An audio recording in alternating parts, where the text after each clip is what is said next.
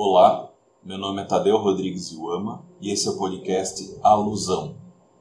A teoria da rotulação reconsiderada. Esse é o nome do décimo capítulo do livro, escrito em 1971, ao contrário do restante do livro, que é de 63. A base do capítulo é discutir como essa teoria da rotulação foi recebida nesses quase 10 anos. E a primeira coisa que o Becker traz é que ele acha infeliz o título Teoria da Rotulação. Isso porque boa parte das críticas que ele recebeu nesses oito anos foi de que essa teoria induzia a pensar que não existia desvio antes da rotulação, que é um ponto para o Becker discutível, mas não é uma verdade. A teoria tem dois eixos distintos que eu prefiro trazer nas palavras do próprio Becker. Cito ele: Como observou Albert Cohen, a teoria criou um espaço de propriedades de quatro células células mediante a combinação de duas variáveis dicotômicas, o cometimento ou não cometimento de um dado ato e a definição desse ato como desviante ou não. Não se trata de uma teoria sobre uma das quatro células resultantes, mas sobre todas as quatro e suas interrelações. Em qual dessas células efetivamente localizamos o desvio propriamente dito é menos importante que compreender o que perdemos ao considerar apenas qualquer uma das células sem ver sua conexão com as outras.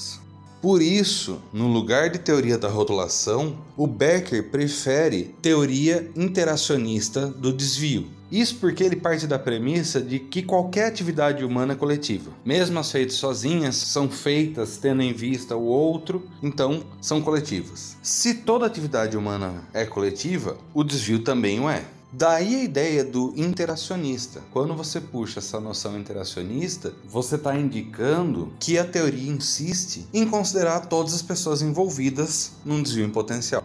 Isso mostra um problema de ordem teórica, né? O cometimento ou não de um ato e a rotulação ou não são dois eixos distintos que não coincidem obrigatoriamente.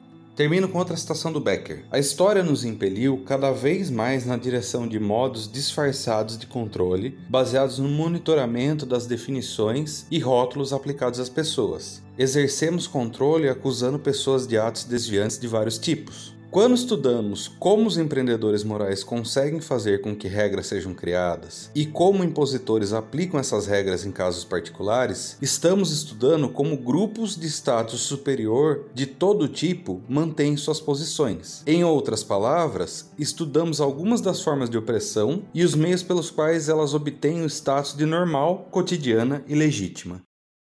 O podcast Alusão é uma produção técnica com intuito de divulgação científica.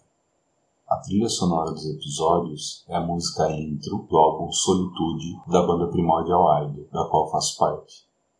As imagens do podcast foram criadas pelo artista visual Luiz Falcão, a quem agradeço. Para entrar em contato, enviar e-mail para tadeu.rodrigues.iuama.gmail.com